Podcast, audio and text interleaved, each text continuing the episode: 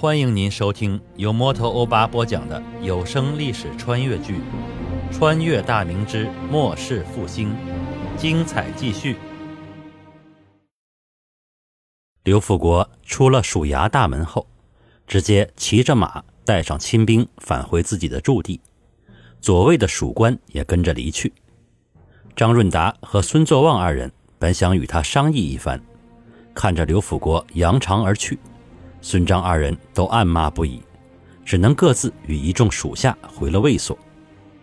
刘辅国回到卫所驻地，觉得每一个路上遇到的军户看他的眼神，仿佛都是在嘲讽他，每一个人都在幸灾乐祸，这让他更加愤怒，直接打马回到自己的宅子，翻身下马后进了院子。管家刘成赶忙迎了上去，见自家主子脸色难看。小心翼翼地陪着笑脸问道：“老爷回来了，刚刚下人采买了新鲜的黄河大鲤鱼，还活蹦乱跳呢。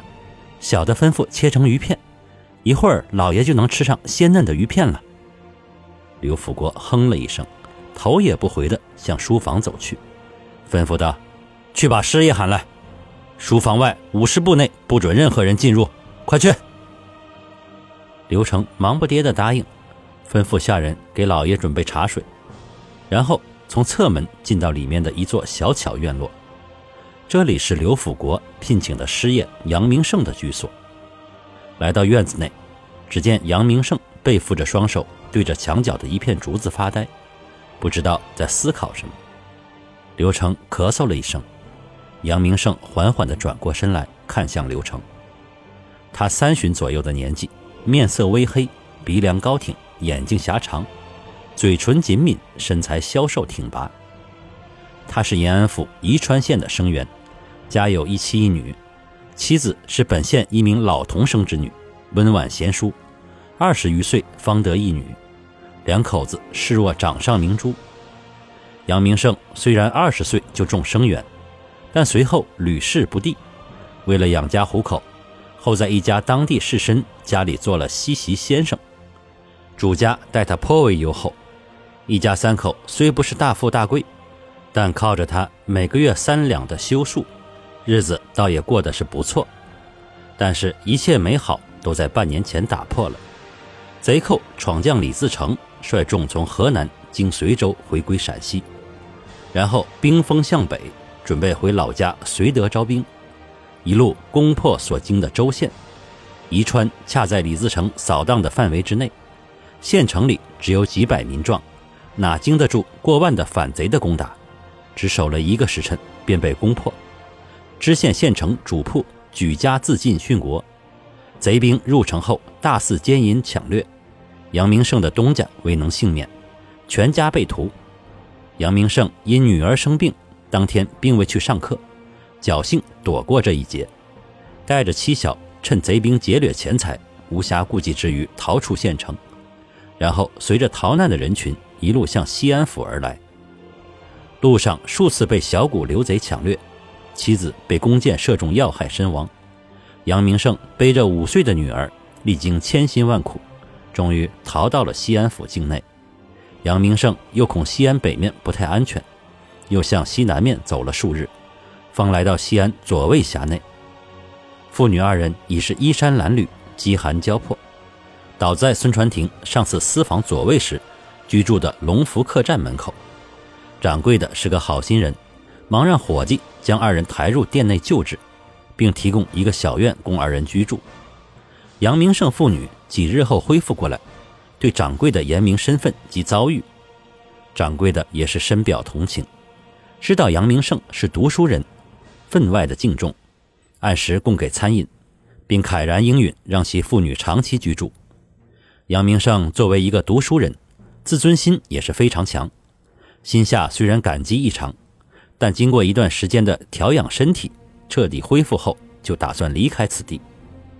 掌柜的问其要去哪里，杨明胜心下茫然，此时方知大明虽大，竟无自己的安身之所。掌柜的劝他女儿还小，经不起再次的奔波惊吓，还是在此地安身几年。待女儿长大后再做打算。杨明胜无奈，也只得留了下来，掌柜的通过卫所担任检事的表亲得知，指挥使刘辅国家里缺一位处理文案的先生，正在四处打听招人。但本身卫所几乎没有读书人，附近的府县的读书人哪里肯去一个武夫家中就职，所以一直没有找到。杨明胜正在发愁，不想寄人篱下。掌柜的回来一说，他当即答应，去刘辅国家里应聘。刘辅国大字不识几个，原先卫所里的文案是他聘请了一个兴平县一个落魄的老童生帮其处理。上个月，老童生以年迈体衰为由辞职回转老家，他手下的全是文盲，面对上峰传来的各种命令，朝廷下达的各种指令，没一个能看明白的。卫所兵卒虽然名存实亡，但名义上还是有几千人马，向朝廷上书讨要饷银，谋个职位出缺，也要向朝廷上报候选人等等，都需要识文断字之人来处理。杨明胜的到来让刘辅国非常高兴，亲自出面考教，并暗中观察。杨明胜虽然屡试不中，但才具十分出众，对从没经手过的文案。只需要拿出前任遗留的文稿详观一遍后，立刻知道该如何处置。其才思敏捷、思路的开阔，让刘辅国这等大老粗都佩服不已。杨明胜就职两个月以来，对各种往来的书函与卫所有关的朝廷政令处理井井有条，刘辅国大感满意。听闻杨明胜父女住在本所的客栈后，刘辅国慷慨地从家中拨出一所院落。让杨明胜父女二人直接住了进来。杨明胜作为读书人，虽然对武夫从骨子里瞧不起，但对刘辅国如此厚待还是感激不尽。自此，父女二人终于算是有一个暂时属于自己的家。见杨明胜转过身来，刘成赶忙拱手行礼道：“师爷，老爷从省府回来了，让师爷您赶紧去书房，有要事相商。”杨明胜眉头微微一皱。你知道所谓何事吗？小人不知为何，只是看到老爷脸色不是很好，十分生气的样子。哦，知道了，我这就过去。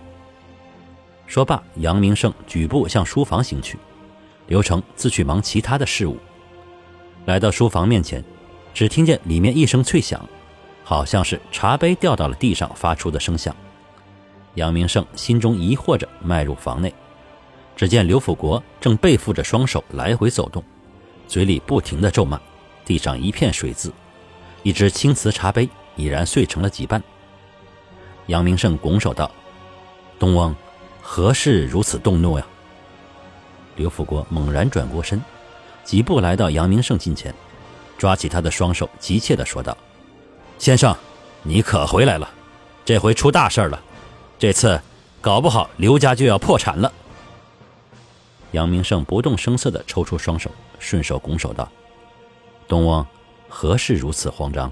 咱们坐下，慢慢叙谈，如何？”刘辅国一拍脑门：“是是是，是某失态了。来来，先生请坐。某把事情告诉给先生，还请先生听完后给某出个主意。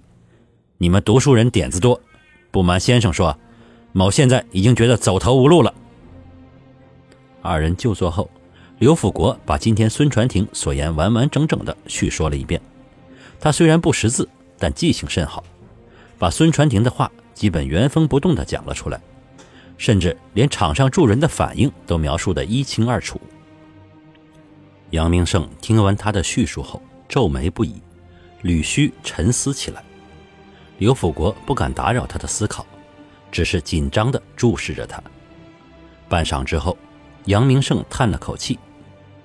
东翁，本人觉得此事极为棘手。说句不好听的，西安三位此次在劫难逃，某一时尚未想到相应的对策啊。